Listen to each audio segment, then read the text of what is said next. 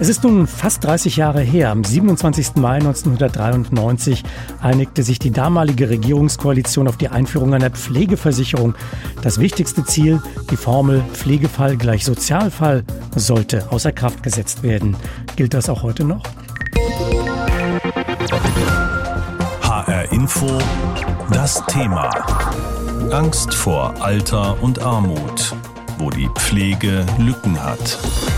Schauen wir heute auf die Realität, so sieht das eben oft anders aus. Die Gelder aus der Pflegeversicherung reichen meist nicht aus für die ambulante Pflege und erst recht nicht für die Unterbringung in einem Heim. Bis zu 3000 Euro im Monat müssen die Familien für einen Heimplatz aus der privaten Tasche zusätzlich zahlen. Und damit werden viele Pflegebedürftige eben doch wieder zum Sozialfall. Heute soll im Bundestag in Berlin die Reform der Pflegeversicherung beschlossen werden.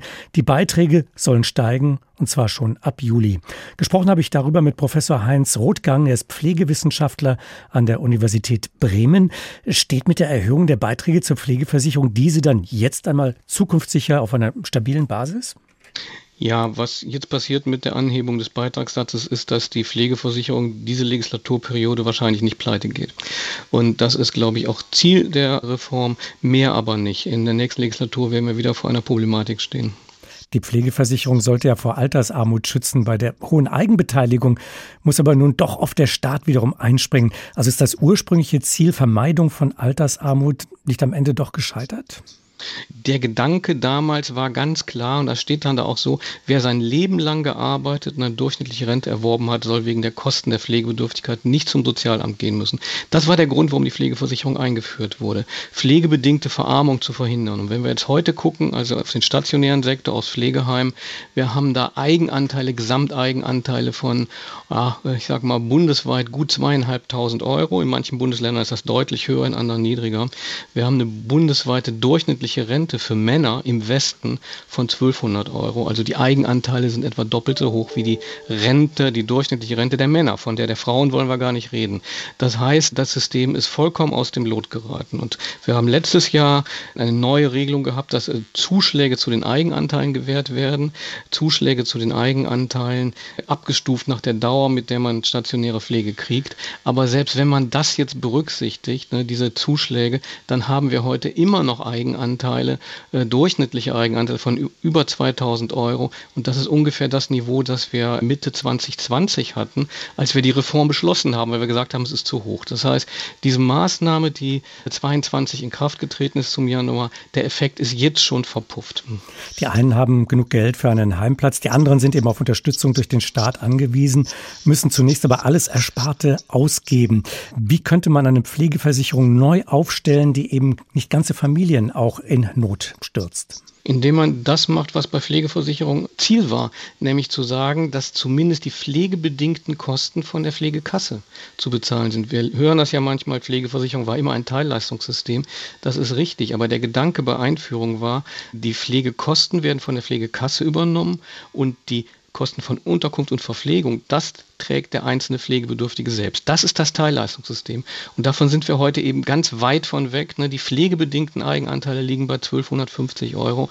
Und da muss man jetzt die Grenze ziehen und sagen, das darf nicht mehr werden, das sollte eigentlich weniger werden. Man muss die Eigenanteile absolut begrenzen, dauerhaft, sodass die bestenfalls noch mit der Inflation steigen. Und zu diesem politischen Kraftakt, äh, den der alte Gesundheitsminister 2020 schon mal vorgeschlagen hatte, hat aber im Moment die Politik nicht die Kraft. Würde dieser Kraftakt nicht am Ende bedeuten, dass entweder die Beiträge erheblich steigen würden oder aber der Staat mächtig zuschießen müsste? Natürlich, wenn wir die Kosten vom Pflegebedürftigen wegnehmen und in die Sozialversicherung verlagern, braucht die mehr Mittel.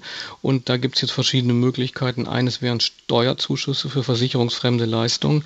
Wenn man in den Koalitionsvertrag reinguckt, da werden da konkrete Leistungen benannt, beispielsweise die Rentenversicherungsbeiträge für pflegende Angehörige. Und da wird gesagt, das ist eine gesamtgesellschaftliche äh, Aufgabe, die gehört steuerfinanziert. Ne? Allein dieser Punkt wären dreieinhalb Milliarden im Jahr. Es sind noch andere Punkte da genannt. Das heißt, wenn man den Koalitionsvertrag umsetzt, lassen würde, hätten wir in dieser Legislaturperiode überhaupt kein Problem mehr.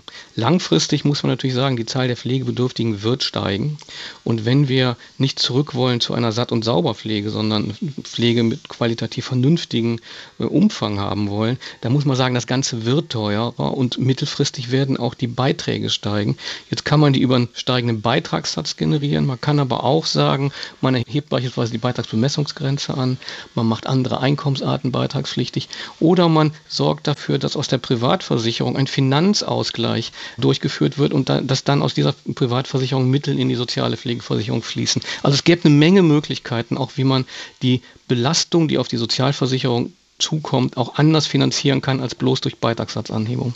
Was Sie skizziert haben als Auswege aus diesem äh, Dilemma, würde das denn auch den Heimen selbst helfen? Denn die stehen ja offenbar auch mächtig finanziell unter Druck. Einige mussten ja schon schließen. Ja, das ist jetzt, wenn man so will, ein anderes Thema. Warum haben wir im Moment dieses Insolvenzrisiko, äh, das sehr hoch ist bei den Heimen? Das hat auch was damit zu tun, dass Kosten kurzfristig gestiegen sind und dass diese Kosten natürlich weitergereicht werden können, aber dass das immer durch das Nadelöhr der Pflegesatz Vertragsverhandlungen gehen muss.